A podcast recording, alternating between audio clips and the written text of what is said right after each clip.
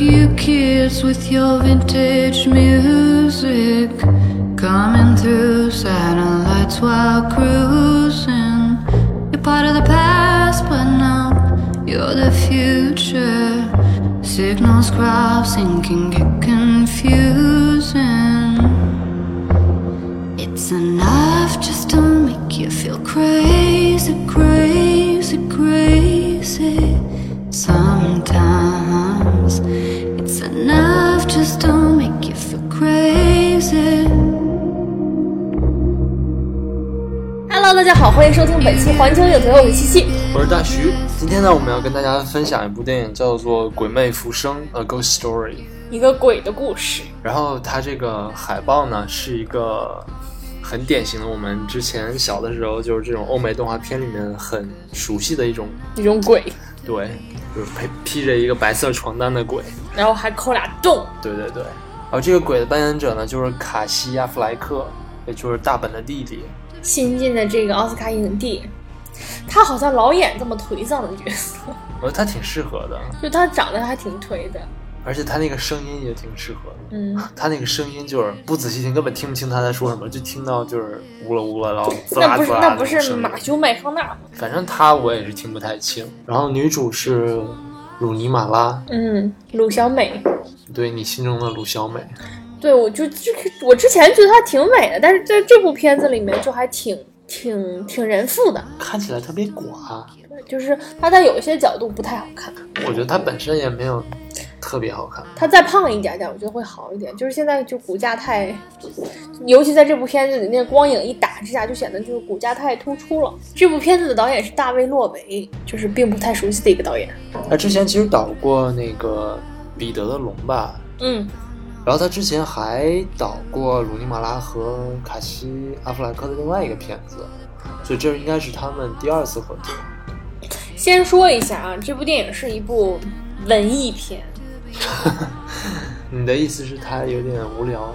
就是他的节奏是我今年看过的电影里面最慢的，连纪录片都比他快。我觉得他这个节奏跟那个帕特森挺像的，就都挺慢的，然后呃，描述的事情也都是非常日常，然后听无所谓的一些事情。嗯，而且他给的那种，你就会很明显感觉到他最开始在拖慢进度，就是一个要么给空镜头，要么亲能亲个两三分钟，就就算坐着那个光影也能给个两三分钟，就时间就这么一点点过去了。我觉得还好吧，其实我我觉得就在我心里，我觉得是可以说得通。是，虽然就是刚开始我看的时候，觉得哎怎么这么慢，我觉得我要睡着了。就是我看之前你已经跟我说它很慢嘛，嗯，我就带着这种心理期待去看，结果觉得还是觉得很慢。而且就是我看的时候，其实其实我并没有很讨厌看这种什么空镜头啊、节奏慢的东西，但是我觉得这里面的空镜头和这种刻意的拉缓的这个节奏，它第一不太服务于剧情，也不服务于情绪，因为当时并没有什么情绪在，就是很很平常的一些东西，而且会我觉得是没有什么美感，除了鲁鲁尼马拉的那个后背，你还记得吗？什么鬼？就是他俩就是屋里有动静儿，他俩出去看，嗯鲁尼马拉裹了一个被子，但是后背是裸着的，你还记得吗？我记得，就那个背很美。然后当时那个卡西亚弗莱克也是半裸的，我觉得还好吧，因为其实我觉得他的那个节奏是越来越快的。嗯嗯，就可以看出，就是你你看完之后重新去吧唧品味这个，嗯，就能感觉到他是前面是刻意的，但是当时看的我觉得观感不是特别好。当时反正确实我确实觉得就是很慢，然后觉得感觉自己要睡死过去了。嗯，而且就这部片子，如果你想去看的话，就一定要挑自己精神特别好的时候。或者是你特别想睡觉的时候也可以。啊，就就就是嗯，对，就如果你特别累的话，就不要看这部片子了。而且一定要一个人看。我觉得如果两个人看了，很有可能就是商量说，哎呀，这好没劲啊，就不看了。嗯，除非两个人都能安安静静的看电影的那种人。对，就千万旁边不能有人在在闹，就是因为这是一部很安静的电影。而我觉得其实它前半部分虽然很慢，但是从很大程度上来说，其实它就表现了这种我们日常生活中这种空虚。就可能是我在日常生活中并没有感受到这么大的这种空洞和虚无，所以我觉得它并不代表我的生活的这种日常，所以就是很难把情感带入进去。但是因为这两个人颜值都还挺高的，所以就还行。但是后来呢，就是当这脸什么的都被挡住，脸呐、腹肌啊、胸肌都被挡住了，就光剩一个白布袍子罩在那儿，露俩眼睛之后，他再给这种空镜头，我就觉得，嗯，没得看了。可以看鲁尼马拉。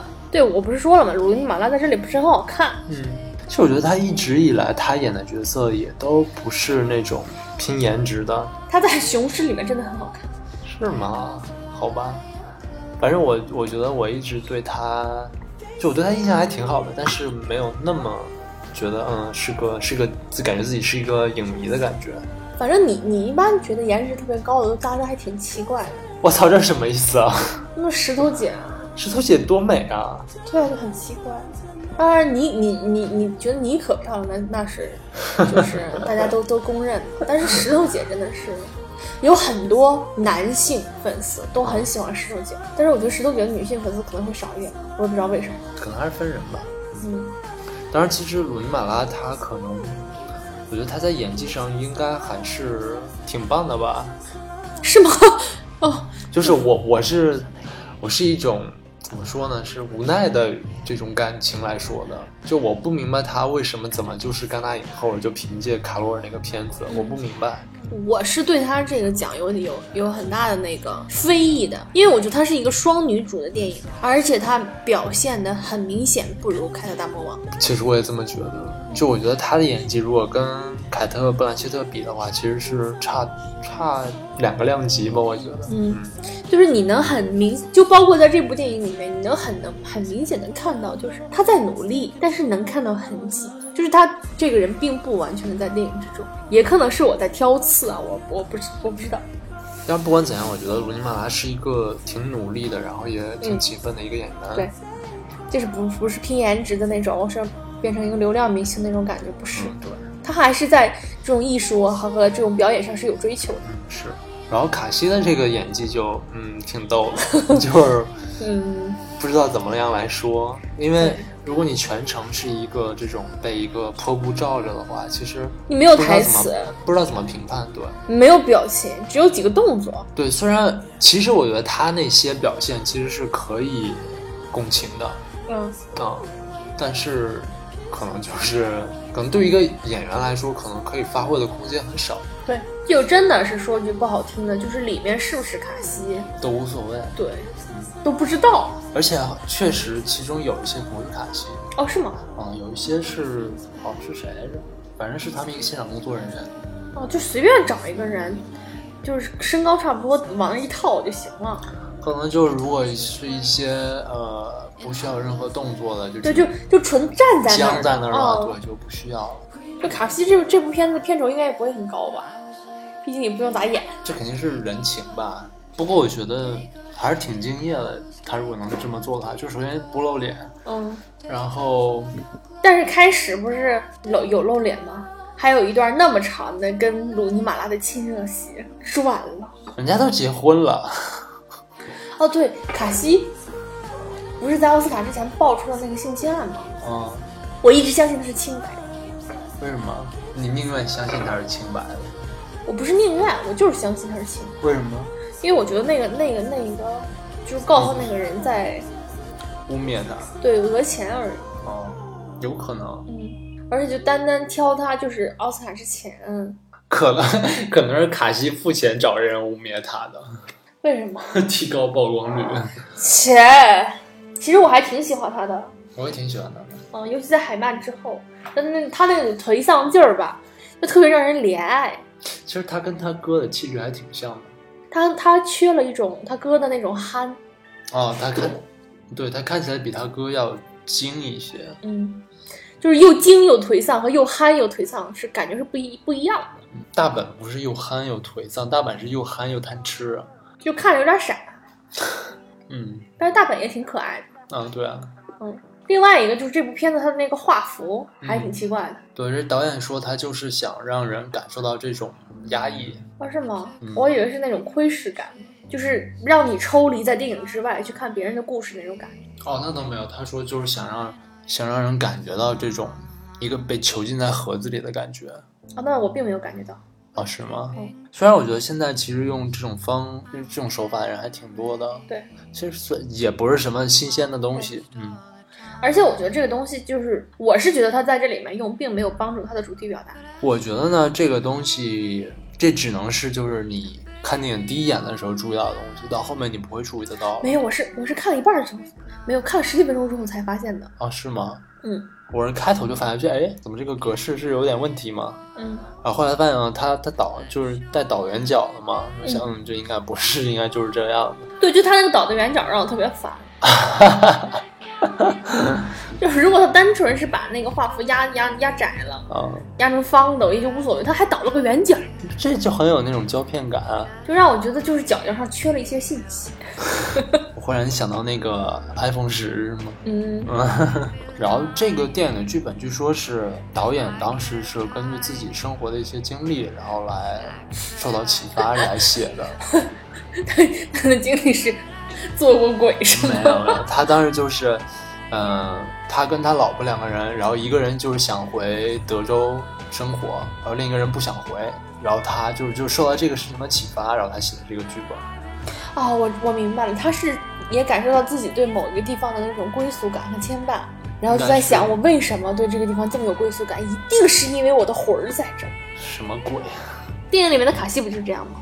就是和这个地方有一种对牵绊和缘对，分。就是觉得不想走。嗯，我觉得这部电影它的一个很有趣的地方是它的这个视角，怎么讲？就是他在看一个鬼的一生。就是以前都是，就好像没有没有没有从这个视角这么去讲过故事。就是之前可能一些，比如说恐怖片、鬼片儿的话，他们更多强调，比如说是这个鬼有多么吓人之类的。嗯然后我觉得这个片子它其实是在说，可能是死亡本身之类的有多么吓人，有多么的孤单。而且是那种灵魂的存在感。嗯，就是灵魂存在，但是很孤单，哦，就是特别无助。就是你可能只是你看到你自己爱的人，然后在那儿承受那种孤单，但是其实你也在承受这种孤单，但是你又无力帮助他们，也无力帮助自己。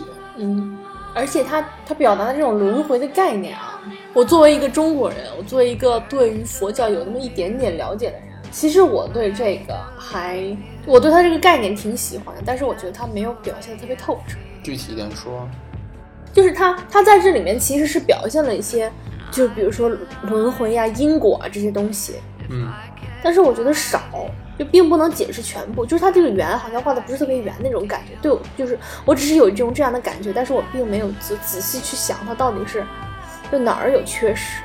其实我觉得可能导演的重点不在这儿，所以我觉得可能也不重要对我来说。嗯我觉得导演可能更想表达的是一种执念，就是你对对某个人的一种思念，然后导致的这种执念，就是可能跟他本身的这种宇宙观、人生观，呃，反正是有关系，但可能没那么大，就可能跟宇宙观的关系不大吧，可能跟人生观的关系大一些。就人生观就是放下执念吗？那倒不是吧？就是它不是有穿越时空的这个元素吗？对，就这还挺有挺逗的。就是它往前穿越，就是它往后就是这种流逝，我是可以理解的。但是它往前的这种穿越所带给这个故事的这个，往前穿越是什么意思啊？就是他比如说看那个印第安时代那个，嗯，这不应该往后穿越吗？啊，这无所谓了，就反正就是往更早的时候穿越嗯啊。就是我不太理解，就这一部分它的这个环是怎么圆上的，就是这这一部分他看到之前的这一切对他这个故事有什么帮助？因为他错失了这些去那个抽出那个纸条的机会，所以他想穿越回去，然后去抽那个纸条。哦，对对对，这个这一点我看的时候漏掉了啊，因为他还没有抽出纸条，这个房子就被拆了。对，就是他一直，他每次都是在抽纸条的时候，然后突然被打断。就是就是这一点我也不太理解，就是为什么他被打断之后不重新回去抽呢？就是他好像是随时随地都能抽这个纸条，但是他就在那个被打断那几个时间点抽没有抽成功之后，他就他就停止尝试了。我觉得他不是挺尝试，我觉得更多的应该是因为他被打扰到，他被惊扰了。嗯当他被惊扰的时候，他可能想的更多的是怎么把这些人赶走，嗯而不是去抽纸条。他可能想的是先把这些人赶走，然后我再去抽纸条。就是我觉得他觉得这个地方就像是他跟他呃妻子的一个共有的一块圣地一样，就别人是不能来打扰的。哦，那这么说，我就是理解了，就是他他之所以回到过去，是因为他想重来一遍抽出这个纸条，嗯，然后他再抽出这个纸条的过程中看到了另外一个自己的鬼魂。对，而且我觉得其实他可能在回去的时候，他抱着一种心愿，就是他希望他希望当时的自己没有答应他老婆，就是要搬离这个房子。就是当那天晚上，他看到他自己，然后跟他老婆说：“嗯，那我们还是可以搬走了。”然后他当时整个就就这个鬼魂啊，他就变得非常的绝望，然后所以他就在那个钢琴片一屁股就坐了下来。就当时那是一个非常绝望的举动。那下面呢就要开始给大家剧透了，然后大概的给大家说一下这个剧情的走向。它其实是一个特别特别特别简单的故事。这故事一开始呢是这对青年夫妻，然后他们住在一个郊区的一栋房子里面，然后他们俩就在聊天嘛，然后这个女孩就说啊，我就我小的时候就经常搬家。然后我每次搬家都会在这个原来的老房子里面留一张纸条，然后就写自己对可能是对这个房子的一些特别深的印象或者怎样的，然后希望自己有一天假如说回去的话还能再找到这张纸条。然后她丈夫就说：“那你回去过吗？”她说：“哦，我从来没有回去过，因为从来觉得都没有必要。”嗯，然后故事呢就是从这儿开始，然后在这段时间呢，就是这个呃这个女主角她就一直特别想搬搬离这个房子，因为可能就是对这个房子不太满意吧。然后，但是这个男主角就觉得一直不想搬，嗯，而且是一些他也说不清的原因，他就是特别喜欢这个房子，就不想搬。然后其中其实有有一个原因，就是这个女主角想搬离，就是因为她觉得这个房子可能有些闹鬼，嗯，就是说，比如说可能突然之间这个门就开了，然后可能半夜还突然会有声响，然后就这个女主角在一次一次的。央求之后，有一天，然后这个男主角就松口了，说：“如果你想搬走的话，我们也可以搬走。”然而就在这个之后不久呢，男主角就死在了在自己家，就在自己家门口的一次车祸当中去世了。然后去世了之后呢，这个男主角就在医院当中的另外一个维度吧醒了过来，然后他的形象就变成了这个，相当于一个从病床上起来，然后披着这个白床单的这样一个人，嗯，然后眼睛那儿还有两个洞。哎，我觉得这儿还挺巧妙的，是因为开始卡西亚·弗兰克他的头是露在外面的，嗯，然后鲁尼马拉看了他一段时间之后，帮他把白布盖上了，所以他起来的时候整个白布是罩上的。嗯，而且据说就是当时这个白布并不能罩起来一个一个成年男人，然后所以他们这个白布是特制的，那就一看就是好大一块布。对，而且而且其实里面不只是一块布，而是里面还有一些其他东西帮它撑起来。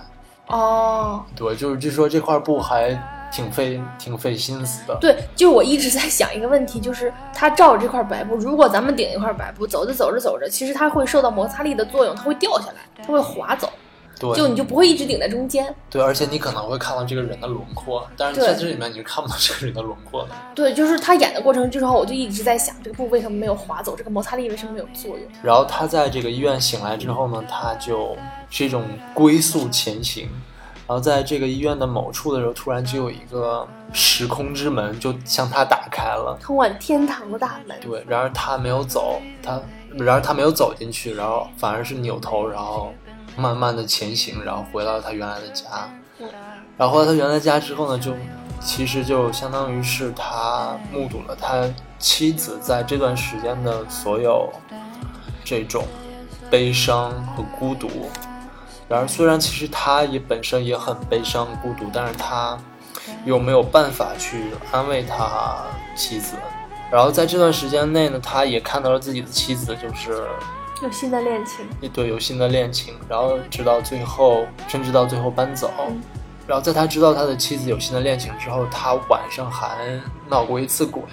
然后，所以这个最终让他妻子决定就搬离这个房子。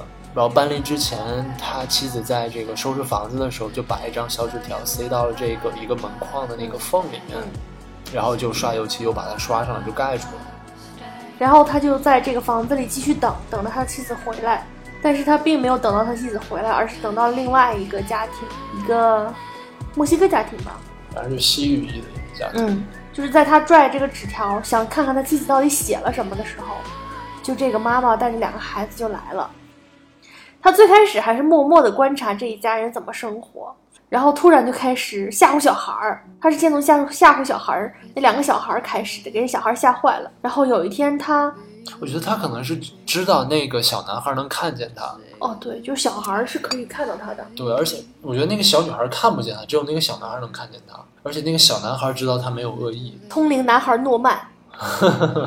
但是他有一天在他们一家人吃饭的时候突然发飙了，嗯，就把所有的盘子开始砸呀，是弄得一团糟，然后就把这一家人吓跑了。然后等这些人搬走之后呢，他就又开始去抠那个纸条。然后后来又搬来了一群人，而且这群人在这个房子里面就非常的吵闹，开派对什么的。然后其中还有一天，就是这个派对当中的一个人就讲了一堆非常虚无主义的东西，就是说这个人生其实是并没有什么意义，等等等你等。说宇宙都膨胀了，就是哎，对所有粒子都快没了。这对，就最终我们还是归于一个嗯起点，然后我们就就什么都重新开始了。然后可能其实这个当时可能是也是触动了这个男主角吧，然后所以说他又显现了自己的这种灵，然后又闹了一次鬼，然后所有的人又都搬走了。那个灯不是闪吗？然后这些人搬走了之后呢，可能就正好是可能这个城市就开始了城市化，嗯，又在又一次在他这个在抠这个纸条的时候，然后这个房子整个就被那个推土机给就对嗯直接给推倒了，然后渐渐的，就是这个他原来住的这个城区就变成了一个高楼大厦的这种林立的这样一个地方。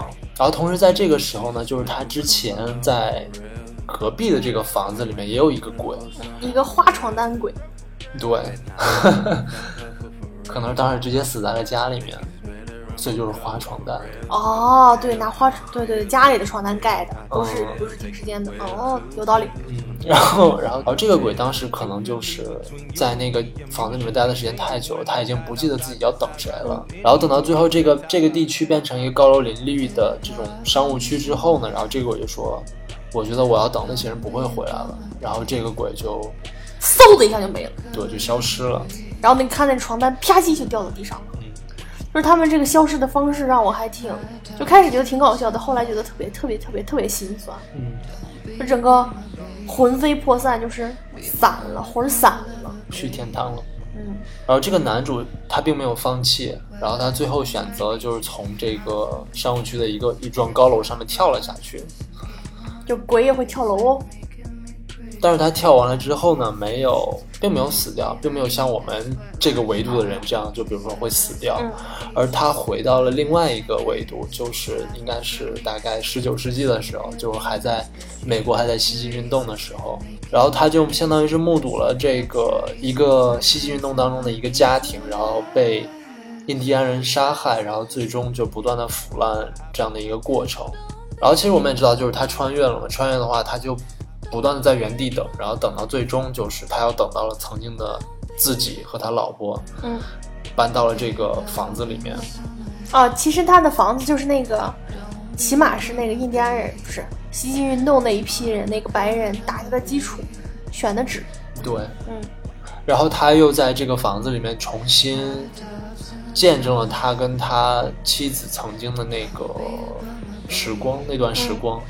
然而我觉得他可能在这段时间当中，其实是有所期待，就是期待他的他所能看到的自己，当时的自己和妻子不要搬走。嗯然而有一天晚上，就是他还是听到了活着的自己对他妻子说：“嗯，我们还是可以搬走的。”嗯我觉得他当时应该是非常的绝望吧，然后他就一屁股坐在了这个琴凳上面，然后导致这个钢琴有一声特别大的响声。嗯，然后这段其实，在电影的开始也有表现，就是他们突然半夜醒来，然后发现有琴声，然后发现又没有任何人，然后所以到这儿，时间继续这样流逝，然后他又看到了死去的一个自己。嗯，然后是另外一个新的死去的自己的鬼魂回到这个家里。然后这个时候他又静下心来去抠那个纸条，因为他他的妻子又走了，然后相当于只剩下另一个维度当中的死去的自己和现在的自己，嗯然后他去抠这个纸条，然后他最终把这个纸条抠了出来。当他打开纸条看了他妻子写了什么之后呢，他也魂飞魄散的，然后就嗖的一下就没了。对，然后电影就结束了。然后我们就在那猜他妻子到底写了什么。我觉得可能有两种可能吧，一种就是像他，就是之前那个放弃了等待自己所等的人的那个鬼一样，就是他觉得他不会回来了，是一种放弃的这种心态，或者也许是他看到了他妻子写的一些东西，然后觉得自己彻底放下了，可能而不是那种失望的放下，而是一种就特别安心的放下了。你觉得他看到什么会安心的放下？就是他妻子会说，呃比如说，比如说啊，我会永远记得，就是我跟我丈夫在那儿那段时光等等，或者说我会永远想念我的丈夫之类的，反正我还是一个悲观的人吗？我我我当时第一感觉就是他妻子写的是我不会再回来。嗯，有可能，嗯，就这个的话，可能就会跟前面那个鬼，就是他说的话呼应一下嘛。对，嗯反正我觉得就要么肯定就是两种情况，要不然就是呃相同，要么就是相反。嗯，我只是去选择去相信一个比较乐观一点的，对我还有一种特别恶意的，但是就是其实就是什么？我从来没有爱过你，对对对，我从来没有爱过我的老公，什么烂房子。当然这是一个开玩笑啊，这肯定不是不是这样的。从从里面的表演来看，鲁鲁尼马拉还是很爱在西亚凯西亚弗莱克的。啊，其实我觉得他就是这个鬼的这种设定挺有意思的，就是他披着一个白床单，这可能是就比如说我们小时候看的那些美国动画里面万圣节的那种披着白床单出来的小鬼的那种感觉很像，就其实是一种很很幽默，很童真，对，嗯但是他又把它表现的非常的，啊，他那两个大洞还挺有意思的。他就是里面虽然是个人，但是你你通过那个洞看不见里面那个人。啊，对，他肯定是经过特殊设计的嘛。最开始看着可能觉得挺搞笑的，然后但是仔细想想就觉得挺脊背发凉的，为什么呢？就是他给你的那种寂寞感。哦，对，嗯就是你会想自己的灵魂会不会就在这一世你是有有所感知的，嗯你是没有那么孤单的。但是除了这一世的时间之外，他的所有的在宇宙开始一直到结束，他都是很孤单的那种状态。嗯，而且到他最后，他能看到另外一个自己已经变成鬼魂了的时候，我觉得这个特别的特别的绝望。就是看到另外一个重新的轮回开始。对对，而且就就这种轮回的感觉也很让人绝望。就是无论你回到哪一个点，嗯这个终点都是一样的，没有任何改变。就是特别像那个《降临》里面说的那种，就是时间它不是一个线性的，而它是一个，就它不像时间不像一个河流一样，而它像更像一个湖泊，就可能没它是一个环形，对。所以就是那什么，天堂之门开了的时候一定要走，不要有什么执念。所以，所以你觉得就是他最后那种湮灭的那种感觉，他是去天堂了，还是说他去了另外一个时空？我觉得就是没了，消散了。就是也没有另外一个对，你看，从我们一直接受的这个是神话系统啊，还是这个什么怪力乱神的系统来说，要么上天堂，要么下地狱，要么打到你魂飞魄散。我觉得就是魂飞魄散了。魂飞魄散是哪里面？是哪种理论？呃，就是白娘子传奇，但那些不是妖怪的鬼魂吗？人的鬼魂也能打到魂飞魄散。哦，是吗？嗯，而且那个就另外那个鬼也很绝望，就他都不记得自己在等谁，他就是在等。嗯，这个挺绝望的，其实。而且你都不知道这个就是那个披着花床单的鬼，他等了多久了？我觉得他们，你看他们的这种等待，不能用久不久来衡量。对，就是可能我觉得他们对时间可能对就没有概念。对，是轮回，嗯，就是那种恒久不变的等待以及寂寥。对。而且从生者的眼光来看，就是鲁尼马拉他吃派的那场戏也很寂寞。就其实可能，我觉得如果换作是我，我可能觉得我这个派我吃不下去。我本来以为他拿着那个牌就要把它扔到垃圾桶里面，然后结果他打开了，然后就开始吃。哎，你不觉得在很多的电影里面是表示这种类型的悲伤，就是失去亲人的这种悲伤，很多是以暴饮暴食来表现的，然后吃着吃着就哭了。我觉得这是一个特别烂俗的表现。所以就是他这一段表演，我承认他这一段很努力，但是我真的没有感动到，因为他所有所有的这种表演表现，都在我的意料之中。就算在我的意料之中，其实我是因为是一个很容易共情的人，所以我是很容易感动的。但是就是这一段，就是没有让我感动。我觉得可能是因为差一个背景音乐，就音乐起，眼泪下那种感觉就没有。真是服了。sorry，我的灵，我的情感就是这么的廉价。而且就是我刚要开始进入到他的那种寂寥以及悲伤的情感呢，他就吐了。我还以为他怀孕了。就很明显吃多了嘛，噎不下去了。但是他吐的时候是往卫生间跑的，嗯他跑得太矫健了，就是因为从我的个人经验来讲，就是特别悲伤的时候，就直接吐身上了是吗？不是是没有力气的，就包括吃也就不会吃的那么快，就是吃就没有力气，浑身就力气被抽干的那种悲伤感。对，我觉得他是怎么说？他是非常的极力的想向前看，就是想 move on，然后所以说他逼自己吃下去，然后但是又吃不下去。我我觉得不是，我觉得他吃的那段其实是表达的一种愤怒，就是对于逝去亲人、对于死亡这件事情的一种排斥和对抗，就是凭什么这件事情要落在我的身上，就是那种愤怒感，我是看到了一点点的嗯，都会有吧？是吧？啊。其实我觉得这这一部戏里面最美的一段儿嗯，是他俩在床上啃了好几分钟，亲了超级久。嗯，对，对，就那一段就是那种夫妻的日常生活，还是挺打动人的。但是我就觉得鲁鲁尼马拉和凯西·阿弗莱克之间没有火花。我觉得我看鲁尼马拉就会觉得有一种特别，有一种看尼姑的感觉。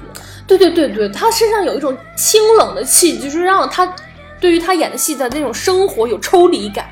啊，对，我也不知道为什么，对我也有这种感觉就是。他的那个气质就会让我感觉他像一个尼姑。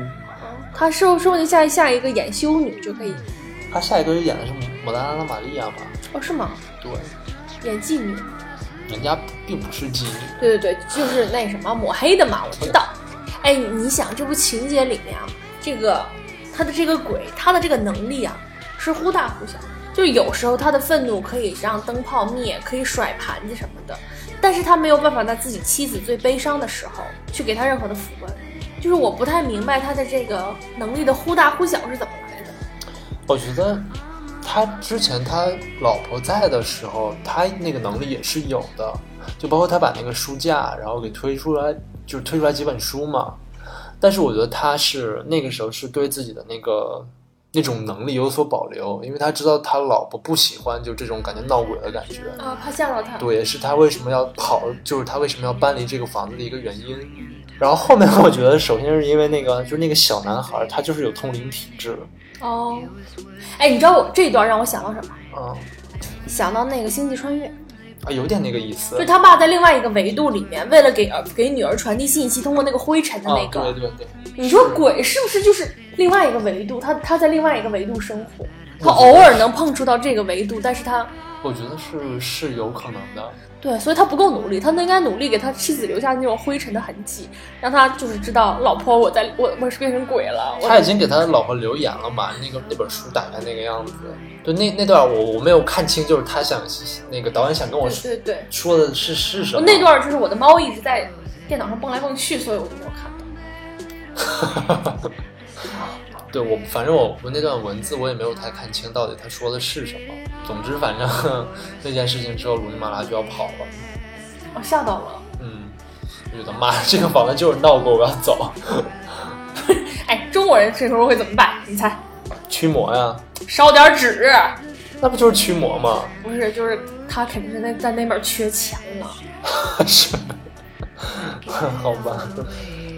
然后这电影可能台词最多的地方就是在中间开 party 那段，开 party 那段还有那个 Kesha，然后虽然在这里面他并没有什么作用，但是嗯，就只是注意到了这个人。然后那个男的他那段虚无主义的，论述挺让人讨厌的。对，所以说就是男主角也特别讨厌那段。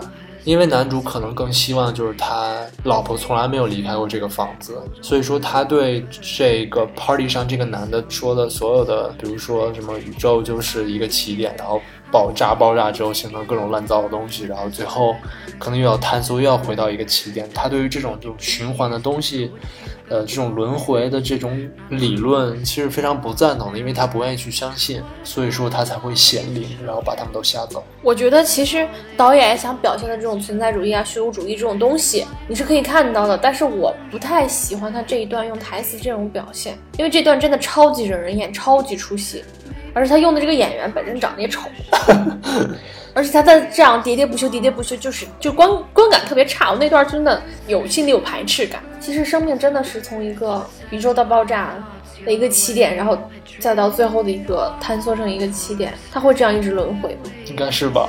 我说好虚无啊，我就不行了，又不行了。虚又虚无嘛，反正你就生活这几十年，说不定我的魂还是像他这样存在呢。不太可能。就我死了，就魂飞魄散了，是吗？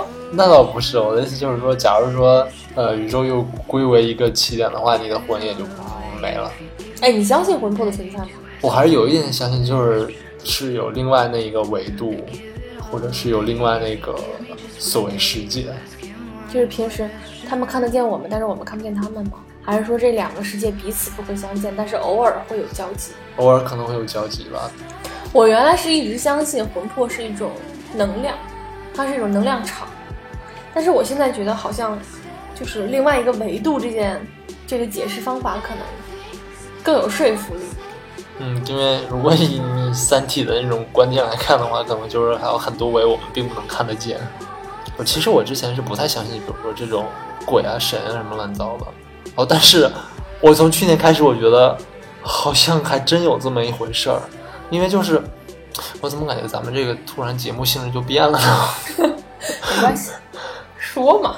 因为就去年有一天晚上，我做了一个噩梦，然后我就梦见我在我奶奶家，然后我梦见我奶奶家院子里面有一个秋千，然后秋千上面呢坐着一个女人，然后这个女人戴着一个就是黑面纱，然后呃，但是她没有腿，然后她就在秋千上不断的荡呀荡呀荡，然后最后这个女人露出了脸，就是她不是我我认识的那个我奶奶，嗯但是就是我当时心里面知道，就是说这是我奶奶年轻时候的样子。然后突然我就看到，就这个女人就向我扑了过来，然后我就开始大喊，然后就我真的是在梦里面就就喊了出来，然后后来就我妈妈听见了，我妈听见之后过来，然后就把我弄醒了，然后才就就这么着了。然后结果第二天早上，我爸就给我我跟我妈妈打电话，就是他当时在老家嘛，然后就就说啊，你你奶奶已经去世了。哦，这么深啊！嗯，对，因为当时那个我跟我妈妈都都没在，我因为我当时上班，然后然后我爸当时就相当于他已经知道就可能快不行了，然后他就已经回去了，然后结果当时我就觉得哇塞，而且我妈跟我就说就是我奶奶确实到最后她就已经不能走了，就是她双脚已经失去能力了，所以说就是这个梦做的还挺有是不是因为那一段时间你知道你奶奶身体特别不好，可能就是不太好，所以你心里一直在想这件事情，所以你的潜意识让你做的这个梦呢？我觉得不太可能。就我知道我奶奶就是快不行了，但是就是她已经快不行好长时间了，以至于大家觉得她可能还能撑一阵儿的那种。而且我本身我就是我跟我奶奶的关系也没有那么近，所以说我从来都不会做梦梦见她，也不会想她。你知道我太奶奶在去世的时候，就是我家里人是那种很奇怪的，就是他们会瞒着我，嗯，他们会觉得这样耽误我的学习。其实那时候我都已经上大学了，就我跟我我有在学习吗？但是你跟你太奶奶关系很近吗？很近，我小时候是她带大的，哦，所以我就一直不知道这件事情，直到我太奶奶都下葬了一个礼拜、两个礼拜、二十多天那种，他们才跟我讲，就是你，我一直恼火的就是我为什么没有你这种感觉，哦，嗯，就一点儿都没有，就完全不知道，就是心里的感觉呀、或者感应啊什么都没有，可能你那个，我的潜意识没有让我做这个事。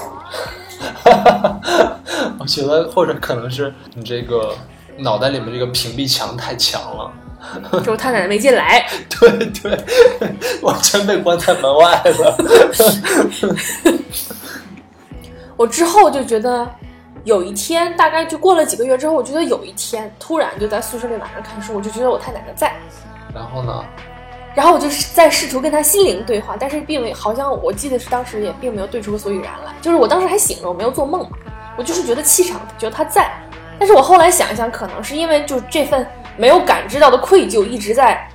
就是经就是潜意识层面压抑着我，所以就是我我那天就是刻意的营造一种他在的这种假象，来来来安慰自己，自自己最终还是跟他有这种心灵沟通的。